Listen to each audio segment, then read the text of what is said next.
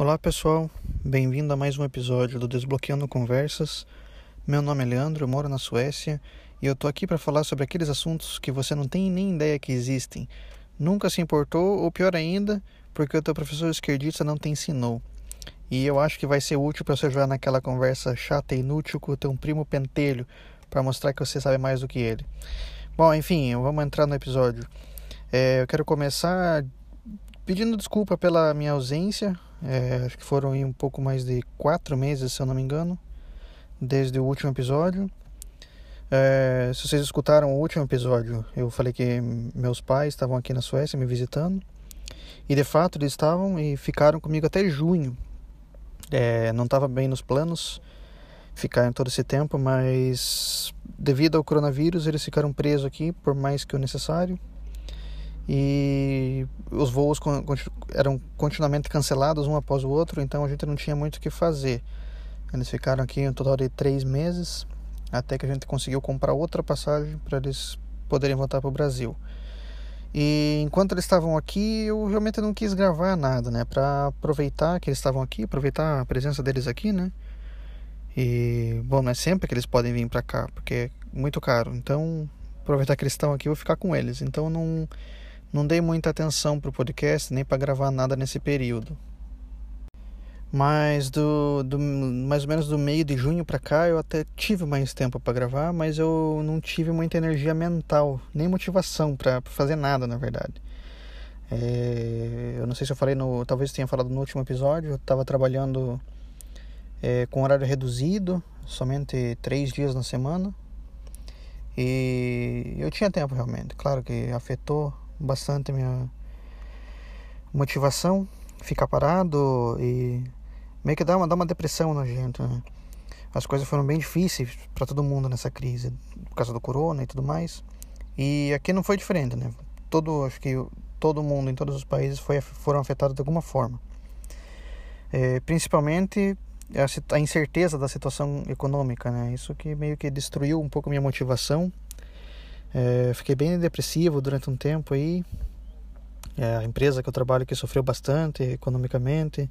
Todo mundo ficou meio ameaçado de perder emprego, então a gente ficou meio nervoso e meio desmotivado esse período. Então não tive muita energia para sentar e pesquisar e gravar nada. Mas graças a Deus ainda estou aqui. Estou um pouco mais motivado. Eu acho que o pior já passou. Estamos é, entrando já no segundo semestre do ano, né? Então as coisas estão começando a melhorar, as fronteiras estão começando a abrir. E pelo que a gente ouve falar na empresa, agosto já começou bem melhor do que junho e julho.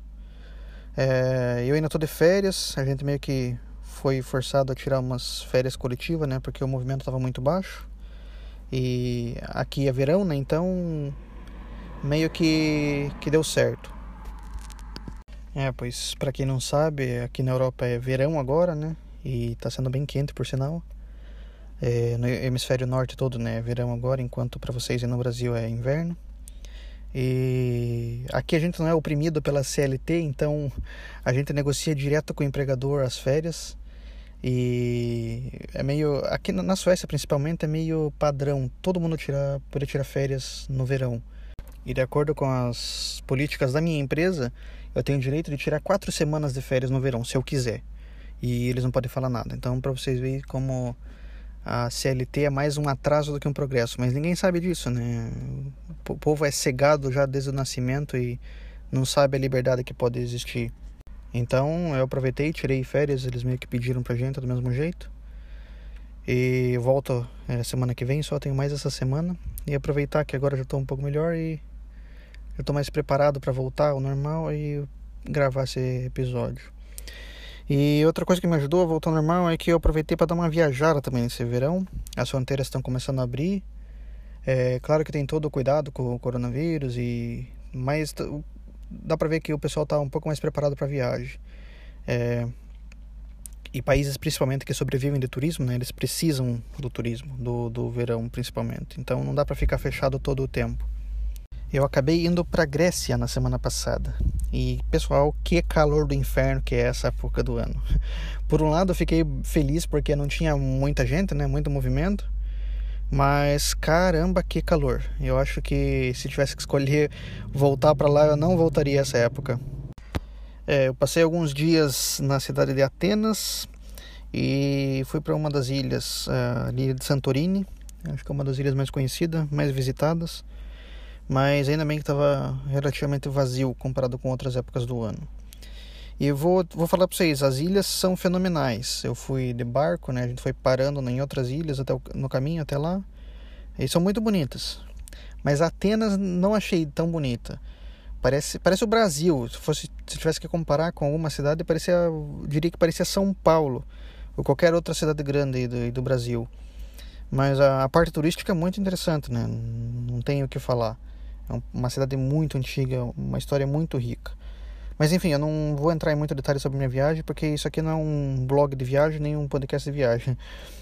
Mas indo para Grécia, eu tive a ideia de fazer esse episódio. Já já estava na minha lista de, de episódios, mas indo para lá e vendo o local, meio que subiu no meu na minha prioridade. Isso porque enquanto eu estava lá, eu vi eu vi em primeira mão, eu vi o, o, tanto que a imigração do Oriente Médio influencia aquele país. É, é muita gente e o quanto também eles sofreram com conflitos naquela região, né? E não é de hoje, é desde, desde a Grécia Antiga, contra, o, contra, contra vários impérios da, da época, mas principalmente com o que é hoje a Turquia. É, os gregos e os turcos não se dão nem um pouco bem. É, por exemplo, você lembra da, da tal da Guerra de Troia? Pois é, então, aquilo lá era grego contra turco. Claro que naquela época não existia a Turquia, né, que a gente tem hoje. É, a região ali era parte de, do Império Persa, se eu não me engano, ou algum outro império daquela região ali na, na época. Isso tudo antes do Alexandre o Grande vir derrotar todo mundo e helenizar a região toda ali. É, os confrontos mais recentes se deram na Primeira Guerra Mundial, que foi após a queda do Império Otomano. Né? Então ali tinha muito grego na Turquia e muito turco na Grécia, né? Porque a, a, a população acaba se misturando quando está dentro do, de um império só, né? Mas os turcos acabaram fazendo o que eles sempre fazem, né? ir para violência. Então eles genocidaram quem não era da raça deles, é, assim como eles fizeram com, com o genocídio armênio, né? Que é bem pouco comentado. E segundo os cálculos dos historiadores, é, os turcos mataram entre 500 e 750 mil gregos cristãos que moravam na Turquia naquela época. Isso tudo antes da intervenção, intervenção dos aliados, né, da, da ONU, é, onde eles assinaram um tratado de paz lá e trocaram de população com os gregos que sobraram. Ou seja, tipo, os gregos que sobraram na Turquia foram para a Grécia e os turcos que estavam na Grécia foram deportados para a Turquia. Imagina, imagina uma coisa dessa, você ter que trocar a população dos países para evitar que matem um povo mas e você acha que depois desse conflito ter acabado, você acha que voltaram a ter paz? que nada, mano. A Turquia adora se meter onde não foi chamada e sempre faz merda, né? Até, até os dias de hoje. Um dos conflitos duram ainda até hoje, tá, tá acontecendo, né? A gente não, só não sabe disso. E é relacionado com a ilha do Chipre. E eu aposto que muitos de vocês nem sabiam o que, que é Chipre, o que, que, o que, que, que é Chipre, ou se existia ou se, se sabem que existe, não tem nem ideia onde fica. Bom, para vocês que não sabem, o Chipre é uma ilha é relativamente grande e fica no extremo leste do Mar Mediterrâneo. É, fica bem, bem perto né, da Grécia e da Turquia, por isso né, que tem o conflito entre eles. E, mas fica também perto de outros países ali do Oriente Médio, tipo a Síria e o Líbano. Mas e o que, que esses coitados têm a ver com a briga entre gregos e turcos? Bom, exatamente pela localização, a ilha sempre foi habitada por, por gregos e, e, turcos também, né? Mas a maioria até hoje é de gregos, porque os gregos meio que dominam as ilhas da região ali, né? Então eles sempre ocuparam a maioria das ilhas, tanto, tanto as ilhas gregas como o, o Chipre também. Mas então, eu vou começar contando um pouco do background sobre o país, né? Sobre o Chipre, já que muitos em geral não sabem muita coisa sobre essa ilha. É, bom, como eu falei, devido à sua localização é bem estratégica, então essa, essa região sempre esteve presente entre os territórios dos impérios antigos. Né? Sempre foi uma, uma rota comercial muito importante e já tinha grego morando ali desde os dois mil anos antes de Cristo, né? Como desde antes da Grécia antiga já tinha grego morando ali, antes da civilização no caso. É, impérios esses como os assírios, os egípcios, os persas, é, até o Império Macedônico com Alexandre o Grande, mas eles ainda passaram pela mão dos, dos romanos, dos bizantinos, serviram como rotas para os cruzados, até caírem na mão dos árabes, né? Passou um, um tempo também na mão dos venezianos, da República de Veneza, e por último estava na mão do Império Otomano, que caiu depois da, da Primeira Guerra Mundial, né? Perderam a guerra. E então o território do Chipre passou a integrar o Império Inglês. Depois que, que os ingleses venceram a Primeira Guerra, eles fizeram um rebuliço ali no Oriente Médio e pegaram o Chipre para eles. E essa retomada de, de, de território gerou muitas das razões para os conflitos que duram até hoje naquela região. Bom, o Chipre só foi conseguir independência do Reino Unido em 1960. E para vocês terem uma ideia, a população do, do Chipre é 77% de grego, é, aí tem 18% de turco e 5% de outros povos, né, outras minorias. Mas o Reino Unido concedeu a independência, mas não entregou a ilha toda na mão do, do povo do Chipre. É, até hoje eles retêm uns pedaços da ilha para eles, ainda estão na, na mão dos ingleses é, principalmente serve como base militar é, e, e, também pelo acesso ao Mediterrâneo. Né? Então, se você for no, no, no mapa e ver o, o, o, mapa do Chipre, você vê que vai ter vários é, uma, algumas pontas do território que pertencem à Inglaterra hoje. Então tem ali, acho que é, umas usinas e bom é, é, é um território bastante estratégico ter um para ter naquela região né mas como eu disse no começo, os gregos e os turcos brigam desde o começo da civilização, né? Então é claro que dessa vez ia dar merda de novo. É, 18% de turco já é turco suficiente para causar o problema. É, é, assim em todo lugar da Europa, né? Que tem um, alto nível de imigração do Oriente Médio e sempre, sempre dá algum tipo de merda. É, a gente vê também hoje na Alemanha que tem um alto número de, de turco. Sempre tem alguma merda envolvendo esses caras. É, então a, a, divisão de poder na ilha foi sempre baseada na, na diferença de população. Então tinha a cota né, para cada população. Mas lógico que nenhum lado ficou contente. Né? Os gregos não, não tinham o poder total da ilha e os turcos achavam que o poder que eles tinham era muito pouco. Então, vários e vários anos de, de alguns eventos envolvendo os dois e violência dos dois lados que mataram gente dos dois lados os gregos meio que ficaram cansados de aturar as merdas dos gregos e tomaram o poder completo. Tipo, fizeram um, um golpe, tomaram o, o, poder da ilha toda. Isso foi em 74. E a intenção deles era se anexar à Grécia, fazer o Chipre como se fosse um território grego de fato.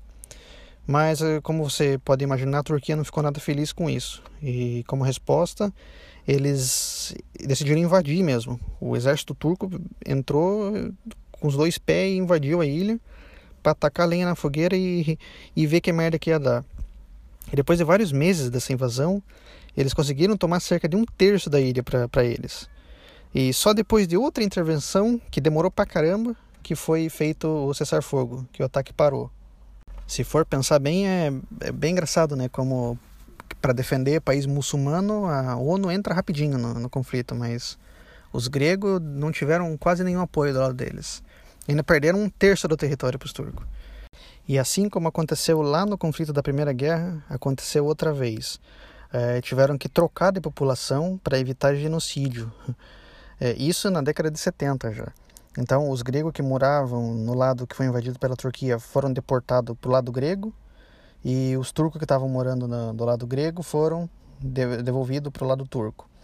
E muito da, das, das sanções que, que a Turquia tem hoje, né, que vem nos Estados Unidos principalmente, é, ocorreram por causa desse conflito, que dura até hoje. Né? E no fim das contas, os caras tiveram a ilha despedaçada em vários pedaços para vários povos diferentes. Se for ver no Google Maps, você vai ver o, a divisão estranha que é a ilha hoje. Então, daí nesse caso, o Reino Unido com as bases em lugares estratégicos, principalmente na porção sul da ilha, é, a Turquia tomou conta da, da, porção norte e deixou o resto para os ciprianos gregos. Então ficou essa divisão meio maluca. Sem contar que tem uma zona neutra, né, que eles tiveram que construir entre a, a parte turca e a parte grega. Então ficou como se fosse um, um espacinho assim neutro, que eu imagino que seja o ONU que controle, né? E, bom, o que vem acontecendo depois disso é que a Turquia está tentando colonizar o lugar. Né? Então, vários turcos realmente da Turquia estão se mudando em massa para a ilha. E eu imagino que a esperança deles eventualmente é tomar o controle total da ilha, né? Porque se todo mundo que estiver lá for turco, a ilha é turca, né? Não, se não sobrar grego, não tem o que fazer. É, mas o que ainda salva um pouco o Chipre é que hoje ele é membro da União Europeia, que apesar de ter vários problemas, ainda dá algum tipo de suporte né, para o Chipre, porque se fosse depender deles mesmos, eles estavam meio ferrados, e a Grécia também está quebrada, então o Chipre ainda, ainda consegue ser meio que salvo ali pela União, pela União Europeia. Então isso ainda atrai mais, mais atenção da Turquia, porque a Turquia é louca para entrar na União Europeia. Então, é realmente difícil saber no que, que tudo isso vai dar, né? Porque a situação é bem complicada de resolver, é bem delicada. Na, na minha opinião, acho que a forma mais fácil é, é manter do jeito que está, né? Porque de, de uma forma ou de outra você vai acabar gerando conflito violento. E, bom, esses conflitos que eu mencionei até agora, é, eles são os mais conhecidos atualmente, né? Que tem entre esses dois países. Mas se você for voltar na história, tem muitos e muitos outros conflitos. É, tem outros famosos também que datam desde a época do, da queda do Império Bizantino, né? Para vocês que não lembram, o Império Bizantino foi aquele que se formou no leste, ali, depois da queda do Império Romano. E eu não vou entrar muito em detalhe porque acho que esse tema merece um podcast exclusivo, é muito cheio de detalhe. Mas então, nesse Império Bizantino que se formou no leste, eu tinha muito grego e ele se, se estendia até onde é a Turquia hoje. Então, esse povo já tinha sido helenizado pelo Alexandre o Grande naquela época. E, bom, para vocês que não sabem, né, eu falei várias vezes aqui, o termo helenizar, ele vem e significa que você está impondo a cultura grega, né? ele vem daquela época. É, isso se dá o fato que o, nome da Grécia, né, em grego, se você for ver, é Elas, elas, não sei como pronuncia corretamente em grego isso aqui. Então daí que vem do elas, que vem do helenizar. E esses confrontos eles são bem antigos, porque o Império Otomano já estava crescendo lá desde os anos 1300. Então eles foram se expandindo aos poucos, até que foram se expandindo para o oeste, né? Até que eles meio que se bateram com, com o Império Bizantino que estava ali. Bom, o Império o Império Turco, né, esse Império Otomano, também já é antigo. Ele começou a se formar depois da queda do, do Império Mongol, que chegou até ali, até a Europa também. E depois que, que o Império Mongol caiu, vários outros pequenos povos começaram a se formar de novo e formaram outros impérios, né? Mas enfim, eu já estou entrando num buraco de assunto aqui que eu vou me enrolar. Mas o que eu quero dizer é que os otomanos, né, os turcos, eles começaram a se expandir para o oeste até que chegaram nas fronteiras e se debateram com, com o Império Bizantino, que naquela, naquela época, naquela região, tinha bastante grego. E, bom, esses confrontos, eles duraram mais de um século, até a queda do Império Bizantino, de fato, né, que foi em 1453. É, esse ano, para quem não lembra, né, foi, foi o ano em que os otomanos conquistaram a Constantinopla das mãos dos cristãos, que hoje é Istambul, e arabizaram toda aquela área que a gente conhece hoje. E, bom, a expansão deles não parou, não parou por aí, né? No pico do Império eles chegaram até, o, até quase entrar na Áustria, mas graças a Deus eles foram repelidos ali com a ajuda da Polônia e tudo mais, e não entraram no, no resto da Europa.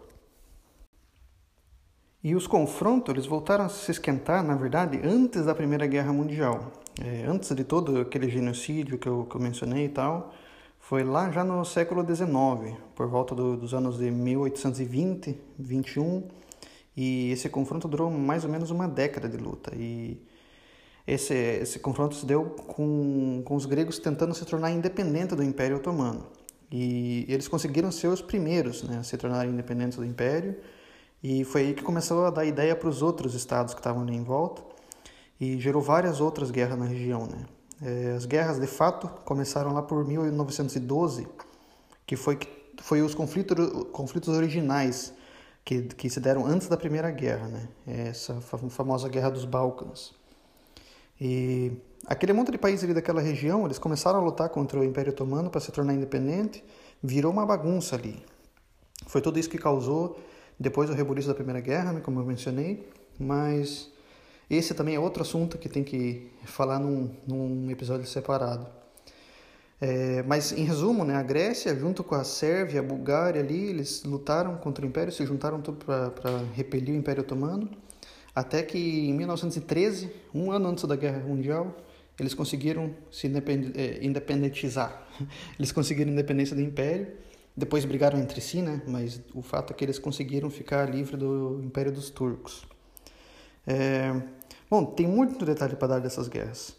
Só que são detalhes que não importam muito para o tema em geral que eu quero falar para vocês, né? Então, se eu for ficar falando aqui, eu falo horas de todas essas guerras. Só que não é o objetivo do meu podcast, desse episódio principalmente, né? O meu objetivo é, é vocês saberem do que aconteceu com as informações suficientes para vocês saberem onde vocês estão na história. Né? Se alguém mencionar esse assunto, vocês já sabem mais ou menos o que aconteceu e que época aconteceu. E, bom, não precisa saber, por exemplo, o nome do general do exército grego ou do exército turco, quantas pessoas morreram no total, porque são números que vocês vão esquecer. E por o que eu quero tentar transmitir aqui é insignificante. Para mim, na verdade, basta que vocês saibam que esses conflitos todos existiram e foram eles foram os mais importantes nas histórias desses países, né? É, tanto que formaram até hoje muito dos conflitos que a gente conhece, ou que deram conflitos maiores, né, como a Primeira Guerra Mundial. Ah, pessoal, antes de eu terminar esse episódio, eu quero pedir desculpa também pela diferença de, de som que deve ter dado no ambiente. Eu comecei esse episódio gravando ele no, no carro, agora estou aqui na, na minha garagem porque é, não tive muito, muito espaço livre para fazer isso em casa e também não estou indo para o escritório por enquanto, estou de férias, né? Como eu falei. Então vai dar uma diferença no som e espero que vocês não se importem. Enfim, é, eu acho que por hoje é isso. É, eu não quero me estender muito nesse tópico, porque, como eu disse, eu, eu já transmiti o que eu queria com esse episódio. Eu espero que vocês tenham conseguido aprender alguma coisa né, com, com isso, com, com esse podcast. É, por mais inútil que seja saber desse tema, mas agora você sabe uma coisa que muitas outras pessoas não fazem nem ideia que existe. É, por exemplo, agora vocês sabem sobre o Chipre, que é meio inútil saber, mas vocês sabem. Mas sabem também assuntos importantes que não são muito comentados, como o, fato que os turcos genocidaram os gregos. É, o, o, quanto ainda desse conflito acontece hoje em dia, né? É, bom, para encerrar, foi um prazer voltar a gravar esse podcast. É, eu vou tentar não sumir de novo por tanto tempo assim, mas de qualquer forma eu vou, vou manter informado vocês pelo Twitter quando eu puder, né? É, quem, quem tiver Twitter me segue lá, é o arroba desbloqueando-c, ou por e-mail mesmo, você pode me mandar sugestão, crítica, tudo por lá que eu respondo a todo mundo. O e-mail é o falecomdesbloqueia.hotmail.com é, Eu já recebi várias sugestões e eu garanto para vocês que eu estou anotando essas sugestões e eu vou colocar num, num podcast algum dia, vou lançar esses temas. É, alguns deles são, são bem extensos, bem grandes, e precisa de bastante paciência, tem que pesquisar bastante para achar uma forma de desenrolar a história para vocês de uma forma bem coerente. Senão eu só fico jogando fato aqui e ninguém entende nada. É, e é isso, no mais. Muito obrigado a todos vocês que escutaram até aqui. É, tenham uma boa semana e eu falo com vocês no próximo episódio. Fui!